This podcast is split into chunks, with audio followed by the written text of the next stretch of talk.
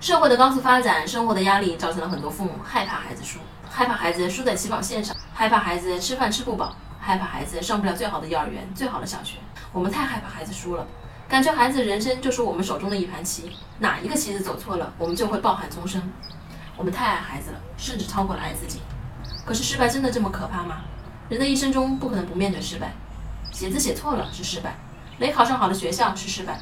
但记住，孩子失败的仅仅是事情，而不是人生。我们要教会孩子的是，当面对失败时，该如何去处理，去吸取教训，而不是做一个清道夫，帮孩子把路障都扫除了。我们无法做一辈子的清道夫，所以我们才要把最重要的道理留给孩子。父母要能接受孩子的失败，甚至主动放手让孩子去尝试失败。只有接纳不完美的孩子，才能成为更好的父母。我是不完美柚子妈妈，关注我，为你分享最有深度的育儿知识。